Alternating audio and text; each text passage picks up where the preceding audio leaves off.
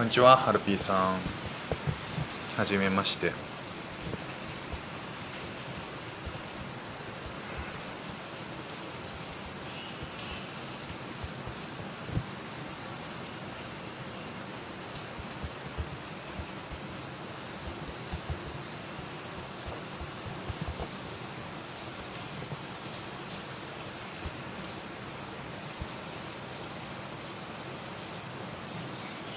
あこんにちは。池さんこんにちは。どうですか？雨の音って聞こえますかね？雨の音が聞こえすぎて僕の声が聞こえなかったりするのかな？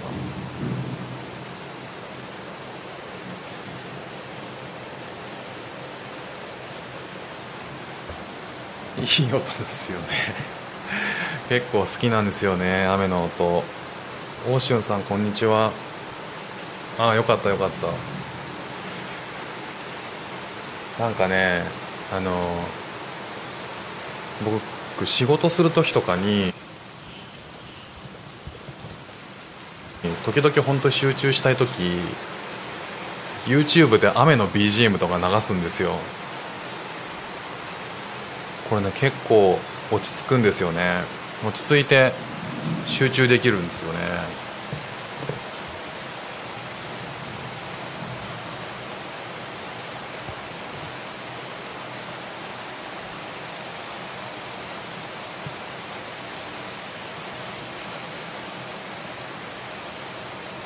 シンガポールって僕来ては来て分かったんですけどこの時期雨がめちゃめちゃ多いですね。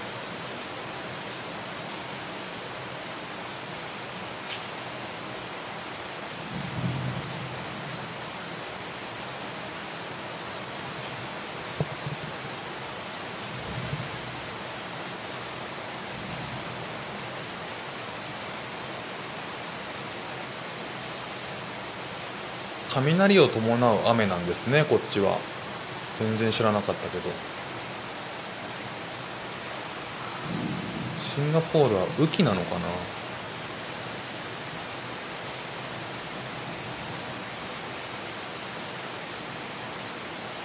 そうそうでも確かに来る前にスコールが多いとは聞いてたんですよね。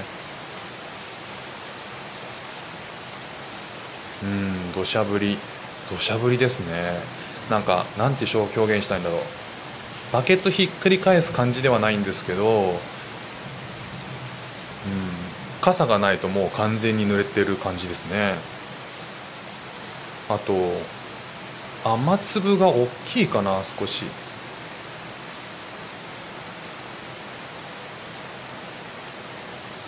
なんかほんと激しい時なんかはなんか全然雷も落ちるしここが街中じゃないからはちょっと分かんないですけどこのシンガポールに住んでる人はどうしてんのかなっていう。毎日毎日こんなに午後午後に雨降って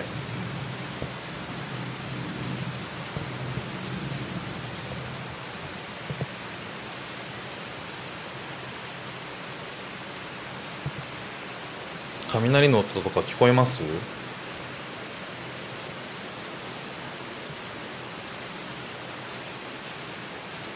でもね多分こっちの人たちはやっぱ慣れてるんでしょうね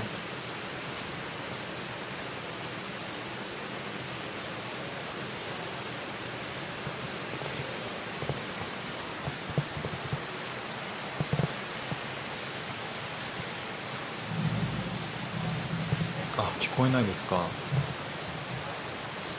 結構ゴロゴロ言ってて。どうだろう。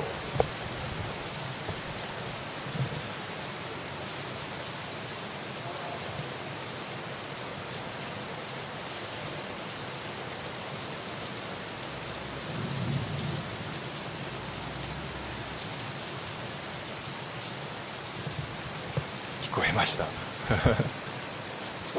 こんな感じ雷はねあの屋内にいると心地いいんですよね。僕は雨も雷も部屋の中にいる時のその音ってめちゃめちゃ好きで外にいたら自分がこう被害が 被害がを食らうので嫌なんですけど部屋にいる時に関してはこの音めちゃくちゃ好きなんですよね。なんかこう守られてるというか窓も閉まってでも外は大雨でっていうのは結構状況的に僕好きなんですよ。車の中もいいですね。そうそう。適度な雨がいいですよね。車の中でだからたまにあのもうそれこそ台風の時とかの大雨であの高架とかをくぐる時はすごいヒヤヒヤしますけどね。あとこうワイパーを一番強くしててもなかなかこう前が見えない時もうあれは本当怖いけど。なんか適度な雨っていいですよね。本当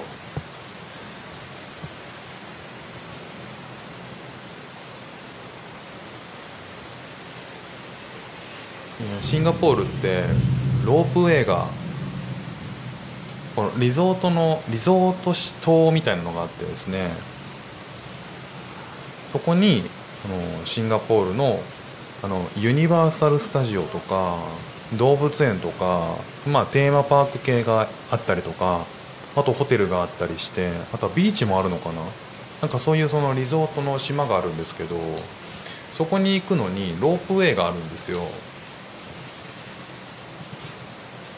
ロープウェイがいまだにこういうこう大雨で雷があっても止まらず動いてるんですよね。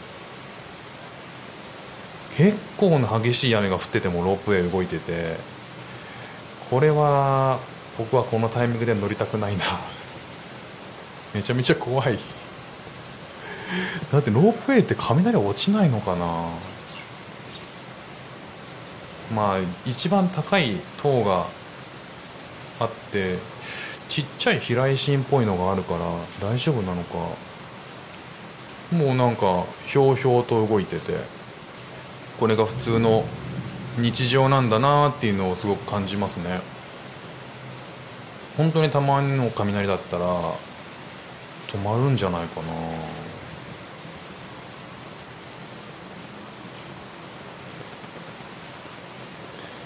今乗ってる人とか本当最悪じゃないかなって思うけど地元の人は慣れてるのかもしれないですね。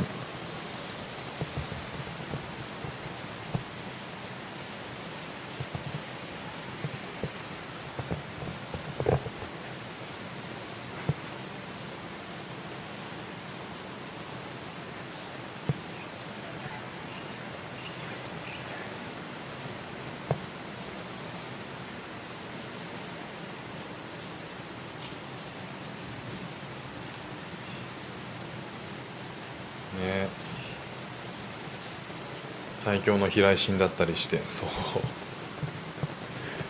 そうかもしれない。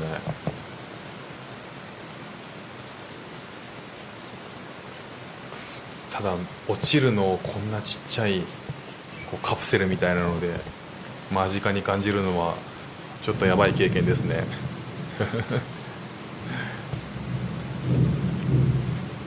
おおおおお鳴ってる鳴ってる。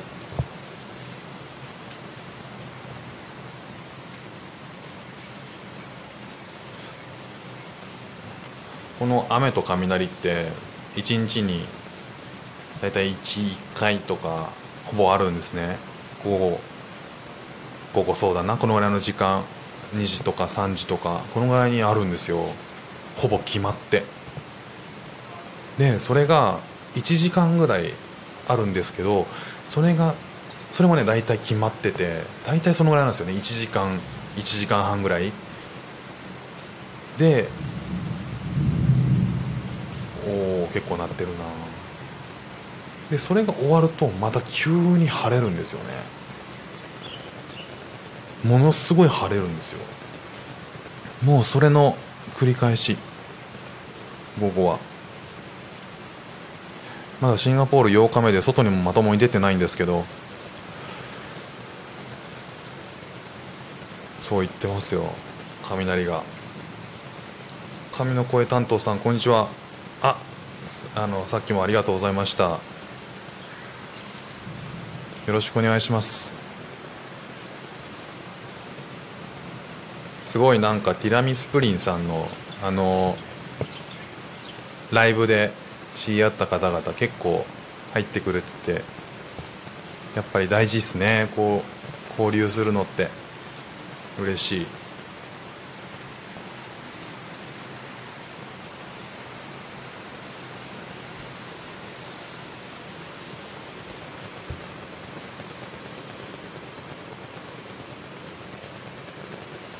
まあでもあ池さんって五島五島育ちなんですね。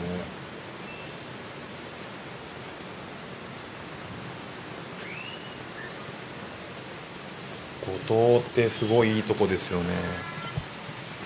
なんか行ったことないけど長崎は長崎はあれだな昔軍艦島行きましたね。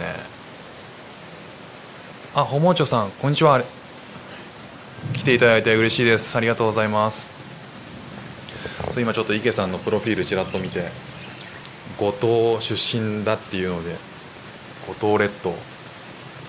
すごいなんか僕が前東京住んでた時のえっ、ー、と保育園のあの同級生のパパが五島でした。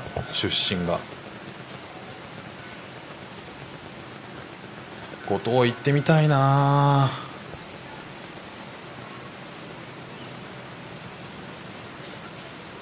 いやもう本当長崎はいいとこですよね。そうそう。だから一番長崎でいあの多分長崎で行った島は軍艦島でしたね。なんで軍艦島行ってんだよっていう話なんだけど。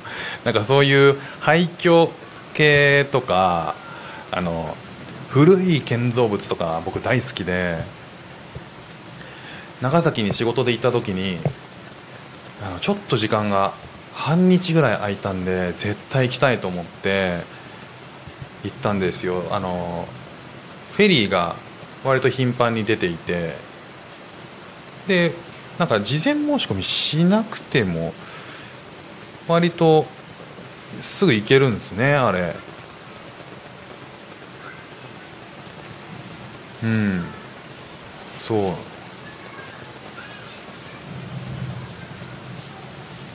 長崎の橋の島なんですねあそこ。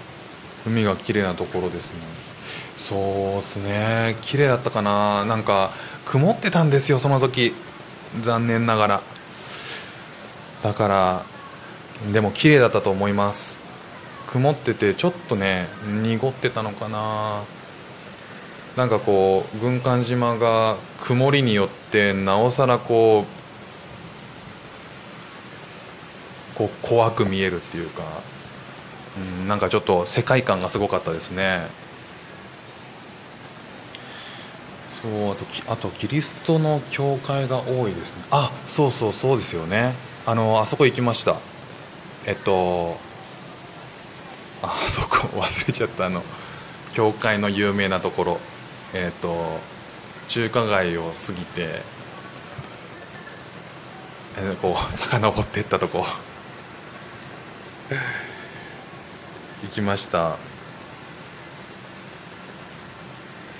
えー、長崎。あと僕長崎で結構印象的だったのはご飯で雑魚。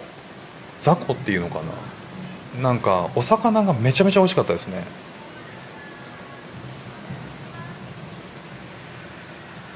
なんかお魚が一緒に行った人が長崎は魚がうまいっていうので連れこうお店探して入ったんですけどあのまあ東京とかそういったところでは、まあ、普通はこう食べないようなお魚をこううまくさばいて鮮度のいい状態で食べるっていう食べ方がで食べるんですって。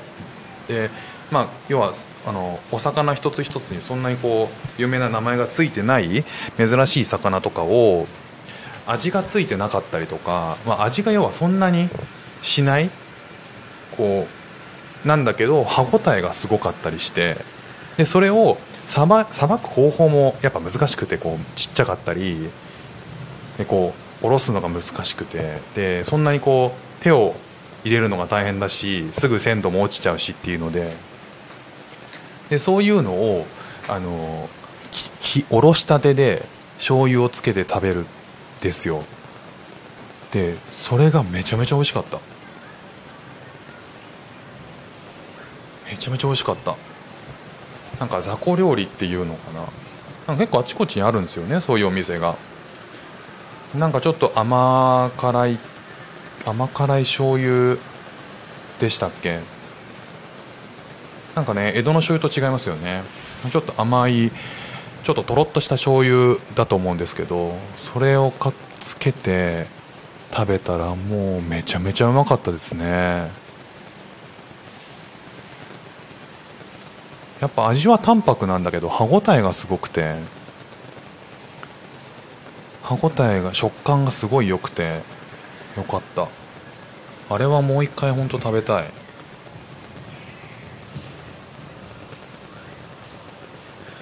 そう池さん挨拶遅れました。こんにちは。よろしくお願いします。あそうですね。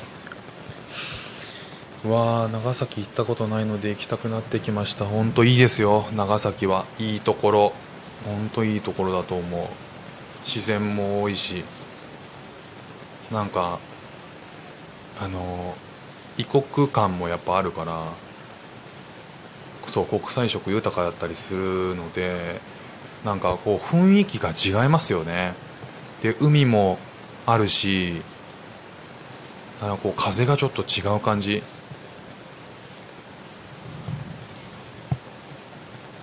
うんお腹空いてきて。お腹空いてきますよね。そう九州醤油甘めですね。そもちょさんそう雨すごいんですよ。雨がすごくてさっきから雷と雨の音を聞きながらお話ししています。僕ねあの雨と雷の音好きなんですよ。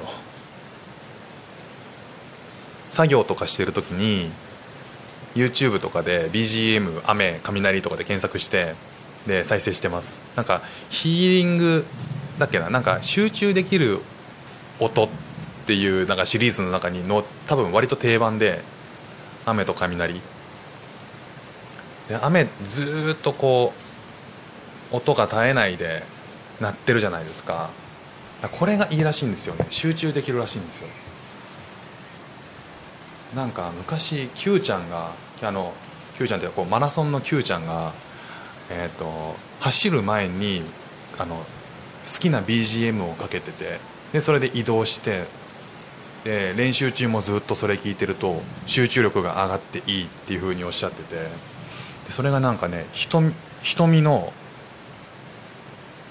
なんだっけななんか瞳の歌なんですけどタイトル忘れちゃった。でもそれをなんか科学的に解明するとその楽曲ってこう歌もえっ、ー、とオケもなんかこう全部絶え間ないんですって。音が一切途絶えないんですって。オープニングからエンディングまで。あの要はこう「運」とかっていうのがなくて。一切隙間がなくてずっと何かの音が流れてる楽曲なんですって。でそれが科学的にはこう精神をこう落ち着かせる落ち着かせるというかこう何かに集中させるにはいいらしいんですよね。なんか BGM で集中できるやつとかって結構大体多分共通しててなんかこう雨とかももうずっと絶え間なく音が鳴ってるじゃないですか。なんかねそれがね心地よくていいらしいんですよね。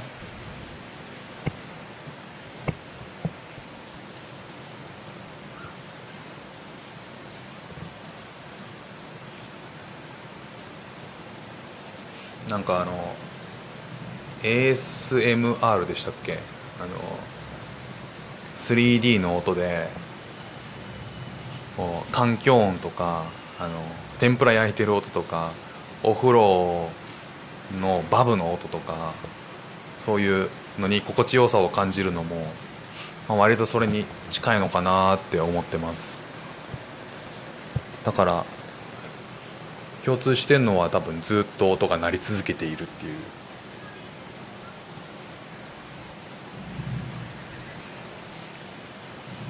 焚き火とかいいっすよね。ほんと人気だと思う。パチパチ音ね。ずっと見てられるとかって 言いますよね。もうあのキャあの焚き火してると必ず誰かが言う。ずっと見てられる。わかる。僕も見るもんな。だからなんかあの家に暖炉がある家とか結構憧れますね。冬場とかあの暖炉でパチパチやりたい。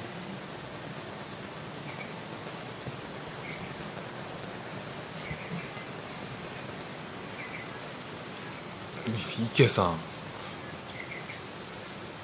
池さん YouTube で聞いてましたね。なるほど。もうバッチリですねこの話。パチパチ音か。なんかねシンガポールに12月の10 10 12月の5日に来たんですけどその時ねまだ日本はそんなにね寒くなかったんですよ。で僕が来た次の週ぐらいに急に気温が1度台ぐらいに下がったんですよね首都圏とか。僕その来る直前って愛知にいたんですけど愛知も同じような感じで。だから今年はねそんなにこう極寒を経験せずにこっちに来ちゃったんであのでこっちって大体こう28とか20あ28度とか30度とかそのぐらいなんですよ。だからこう焚き火か火のこう熱さ遠赤こう遠赤外線のストーブとかを家で冬は使ってましたけど今年はねそれを味わわずに来てしまったんでそのこう寒いのに全体寒いのに一部めちゃめちゃ暖かいあの心地よさみたいなのは今年味わってないんですよね。そうシンガポールは年中暑いっちゃ暑いですね。だから28度とか30度ぐらいですね。大体。ちょっとなんか蒸す感じ。あの湿気が高いですね。へばりつくような感じですね。まあただ快適ですね。今の時期は今の時期しか分かんないですけど結構あの心地いいですね。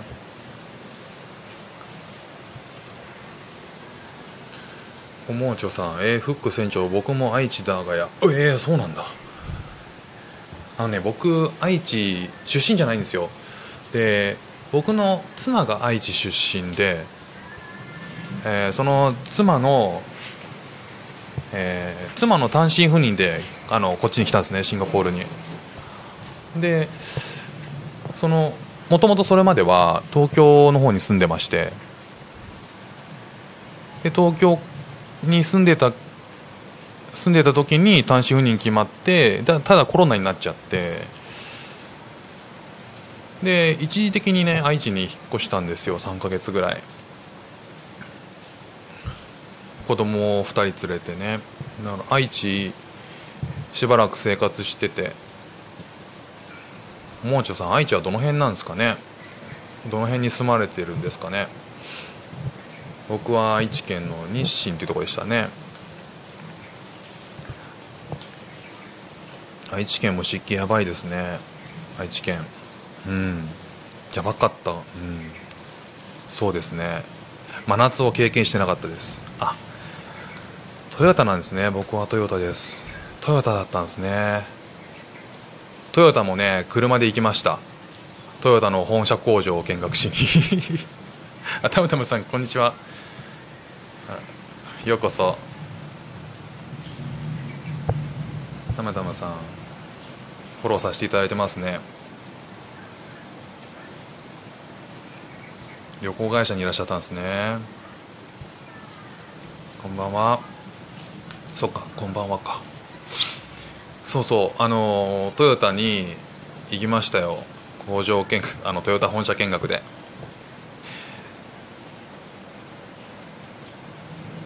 僕が住んでたところから1時間4かかんないぐらいかな。4 5 0分ぐらいだったかな。あの車で行きましたね。子供が2歳3歳の子供がいるんですけどその子供と一緒に生活してたんで子供が保育園に行かない日なんかは僕がこう昼寝をさせなきゃいけないっていうこともあって昼寝をさせるにはこう車の後部座席に乗せないとなかなかこう昼寝をしないっていうなかなかあのヘビーなあの寝かせ方しかできなかったんでこの寝かせるためにこう1時間弱ぐらいのドライブを、ほぼ確実にするっていうことを繰り返してました。でトヨタもちょうどよかったんで行ってみようかなと思って行ってみました。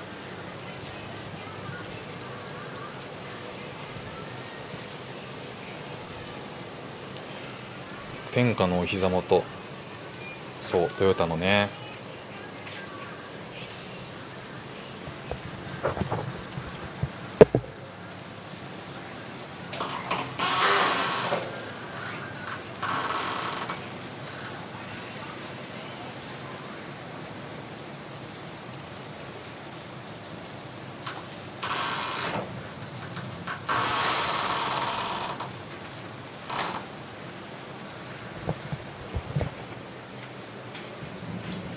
あムさん。あまた。よろしくお願いします。ありがとうございました。日清おしゃれなカフェ多いですよね。そうそうそう。多いですよね。おしゃれなカフェ。そう。僕ね行くし行ってびっくりしたんですよ。あの日清って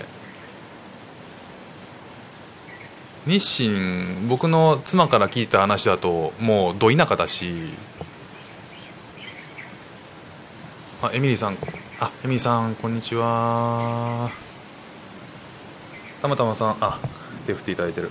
そう日清市愛知県の日清市っていうところに3ヶ月住んでて3ヶ月の間に本当にいろんなところを車で回ったんですけど日清のねなんかあるエリアがなんか急にこう栄え栄えるっていうかそのおしゃれ化されててだから道も舗装されて歩道も大きくてこ緑もこうあの道沿いに緑がちゃんとあって舗装された道路でなんか急にねなんかおしゃれなカフェが点々としてるみたいなエリアがあるんですよね。そう。そうなんですよ。なんか聞いたところその地元の人から地元まあ妻が地元なんでそのあの姉お姉さんとかに聞くともう急にや急になんかおしゃれ化してってなんかスタバだって一切なかったのにおお雷落ちた。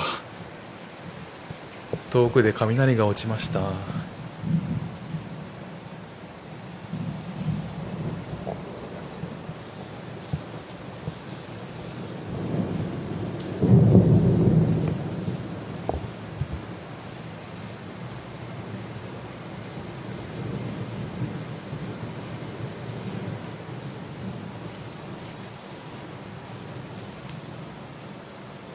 日清めっちゃ田舎でしたね、うん、めっちゃ田舎だった。あエミリーさんこんにちは。ゆっくりしてってください。今雨と雷がこう鳴り響く中こう僕が結構その音が好きで落ち着くんで あのこの音とともにゆっくりしてってください。日清めっちゃ田舎だったらしいですね。そうそうそう。なんかねあの僕のその、えっと、妻のご両親の実家に住まわせてもらってたんですけど、えー、来たのが多分30年前ぐらいにこあのその日清に引っ越してきて住んでたらしいんですよ。その時はの日清ってもう今と全然違うってやっぱ言ってましたね、うん、ちょうど名古屋の名古屋市と豊田市っていうのが、まあ、それぞれあのやっぱり栄えていてその真ん中の三好とかそういうところって全然こう何に使うんだこの土地みたいな感じだったらしいんですよね。でなんか日清は名古屋市にこう隣接してる市なんだけどうん別に名古屋市でいいやんみたいな。日清ってみたいな感じだったらしいんですよ。ただ開発はなんか進んで30年ぐらい前とかから少しずつこう進んでいっててあの昔の街とかも点々としてるんでなんかあの車でこう走ってると急になんかあの急にお店がガーッと多くなってったりとかっていうのが点々とある感じですよね。でそれらそういうのがあの道が道が新しくできてつながってっていう感じの街な感じがしましたね。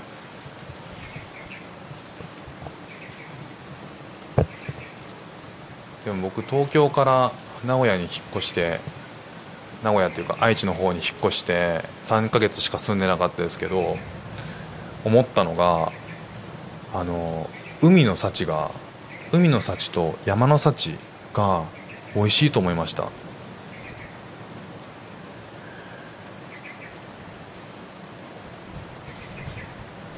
なんか新鮮で味も結構しっかりしてるものが多い感じですね。僕の印象は。でそれなんでだろうって考えたんですけどなんか多分こう海も山もあるっていうその土地。あれはなんか海も山も平野もあるのか。平野っていうかだから山の山もいっぱいあるからで海鳥も多いしだから多分作物とか結構取れるらしいんですよね。で海もやっぱあるから海も近くにあるのでもう魚も取れたものが新鮮なものが出てるしっていう感じなんじゃないかな。であと割と安いしやっぱ東京に比べると全然。うん。そうなんですね。そうなんですよ。そうそそそれはねすごい思いましたよ。なんかね東京に住んでた時にスーパー行くとまあ大概東京って何でも揃ってるし欲しいものは何でも買えるしで例えばなんかちょ珍しい食材とかもあのスーパーこだわりのスーパーとか行けば買えたりするんですけどただねなんか愛知でしばらく暮らして思ったのはあの新鮮なものをその新鮮な状態で食べられるっていう経験が多かった気がしますね。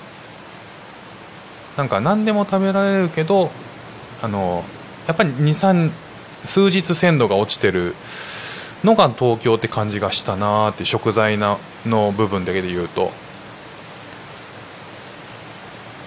だからね食に関しては僕はすっごい満足してました。なんかすごいいいなーって。食に関する、ま、対関する満足度はすごい高いなっていう気がしましたね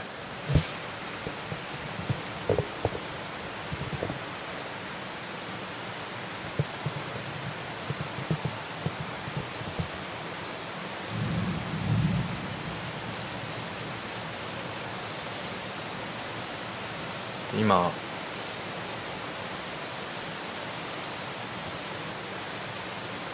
ちょっと雨が強くなってきたかな。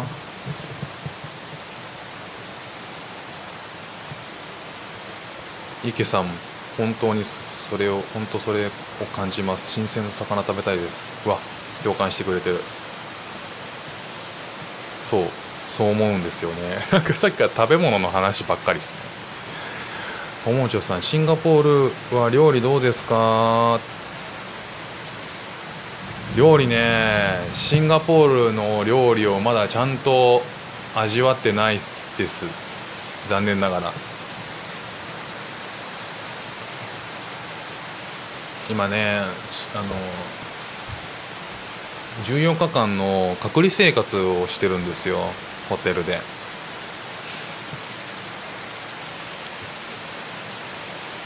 隔離生活中はホテルはあの、まあ、自分たちで選べないのとご飯もケータリングなんですよね。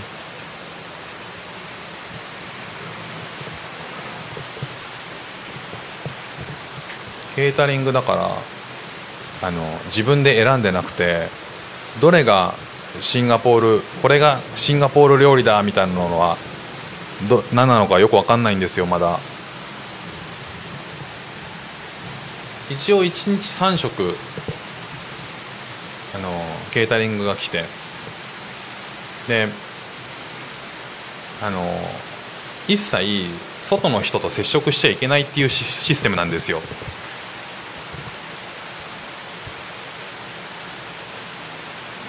朝8時7時から8時の間かな？6時から8時の間にあの来るとか、まあ、レンジが決まってて。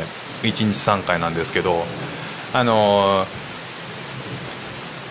ドアの前に椅子が置いてあってでそのドア椅子の上にあの弁当が置かれるっていう感じですね。で弁当置かれたらチャイムが鳴ってピンポーンって言われてでそれで朝起きたりします。であのピンポンってなったらあのドアを開けるわけなんですけど、まあ、ドア開けたらもう誰もいないんですよ。もう本当なんかピンポンダッシュですよね。本当にねこうドア開けても本当に誰もいないんですよ。多分ねみんなダッシュなんですよ。接触しちゃいけないから。でそのお弁当を持って中に入ってまたドア閉めて鍵閉めてっていう感じで。でまあ蓋開けて今日のメニューを見るっていう感じですね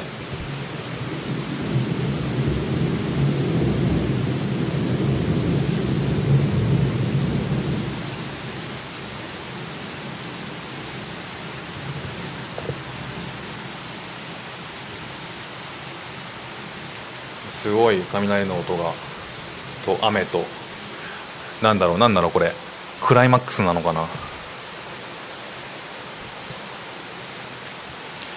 シンガポールのね料理は焼きそば。アジア風焼きそば。とか。うん。まあ有名なのはなんか何でしたっけ？えっ、ー、とチキンチキンあれなんだっけな？名前をど忘れしちゃったな。なんかご飯ご飯とあのこうチキンにタレがかかってるのがなんかこう定番のやつがあるんですけど、まあ、それぐらいシンガポールのことをシンガポールの食に触れてないっていう。今だからそのケータリングのメニューって多分シンガポール料理も入ってるんですけどテイスト入ってるんですけどあのうちのこのホテルで出てくるケータリングは多分ホテルの人が作ってくれててなんかいろんな国の料理がこう入ってる感じですね、うん、でシンガポールのあのご飯はえっ、ー、と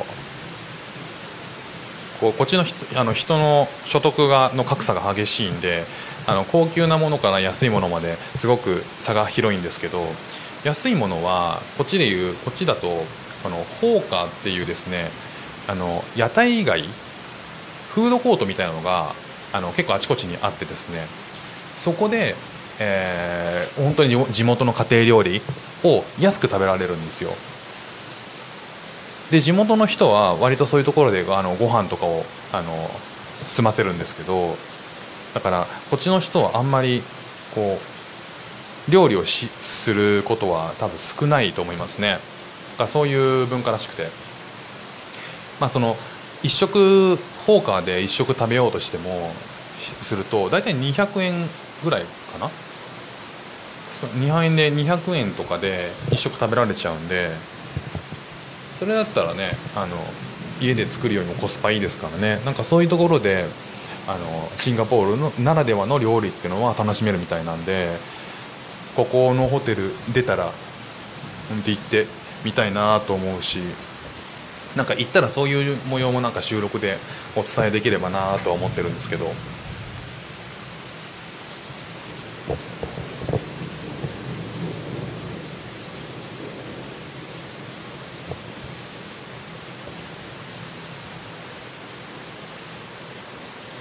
く池さん早く出たいっす。本当。もんちさんも楽しみって言ってくれると嬉しいです。本当早く出たい。ここのホここのホテルってあのセントーサっていうリゾートの島のホテルなんですけど隔離するされる人たちって、まあ、あの世界か世界中からこうシンガポールに来てでそのタイミングとか国とかによって多分あの振り分けられるんですねホテルが。でホテルは来ないと分かんない。あのバスに揺られてドナドナな感じであの送られてホテルに着いて初めてどこに泊まるかが分かるんですけどそうそう島流し 島流しそう。そうもう本当あれなんですよ。あのどこに行くか分かんないんで島流しですね。どこに送られるか分かんなくて僕はもうそうあの島流しでしたまさに。あのでもちろんこう都市部の方のあの背の高いビルの高級ホテルもあるんですよ中には。えっ、ー、となんだっけえー、コンラットコンラットじゃないか、まあ、コンラットもあんのかシンガポールは。なんかねいろいろあるんですよ。島だとシャングリラとかあとリッツカあそうリッツ・カールトンとかもあるんですけどまあどこに送られるか分かんないんですよね。で僕のところはたまたまあの嫁さんが住んでる、えーと、家の割と近かったんですよ。歩いて30分かかんないぐらいのとこだったんでなんか差し入れをしてもらってて。頻繁に。今日昨日も差し入れしてもらったんですけど、えーと、即席味噌汁とか。めちゃめちゃ嬉しい。即席味噌汁。あのこっちでもう早速ちょっと日本食が恋しくなってきてて即席味噌汁のありがたさにもうほんほっとしてます。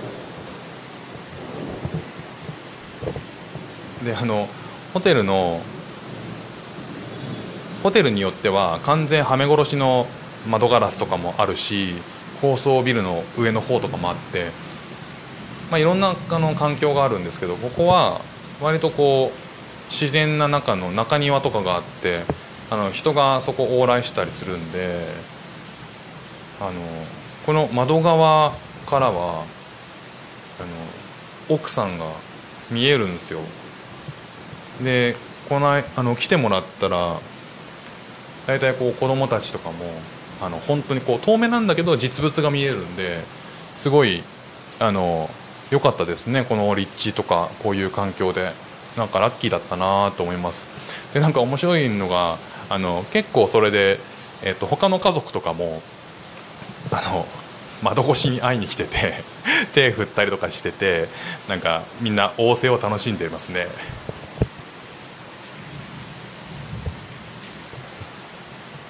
もうあと5日 6, 5日か6日か。今週の土曜日に出るんでまあそれまでのねもうちょっと辛抱で。でもそれまでにこういうふうなスタイフをやれる時間とかができてるから、まあ、ある意味なんかいいチャンスというかなんかいろんなこう機能を触ったり配信を楽しんだりとかできるっていうのはまあラッキーだなと思ってなんかうまく時間をつく使ってなんかあんまこうストレスフルストレスを抱えないようになんか残り生活しようかなと思ってます。また落ち着いたらライブやるのでぜひ遊びに来てくださいね。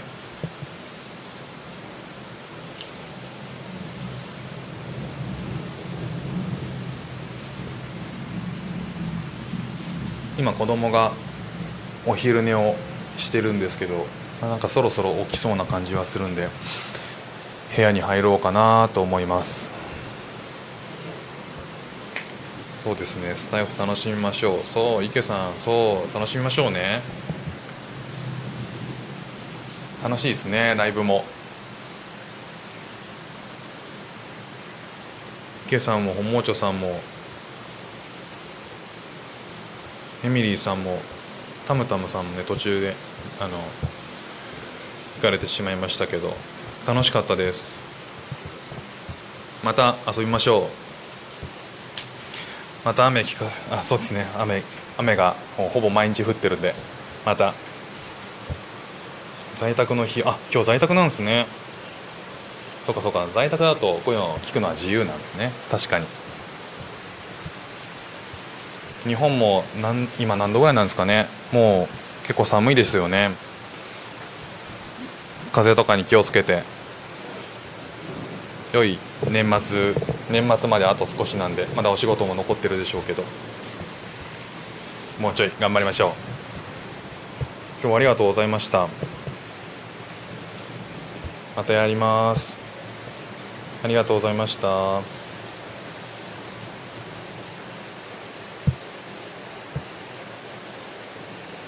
居住さんも気をつけてありがとうございます。さよなら。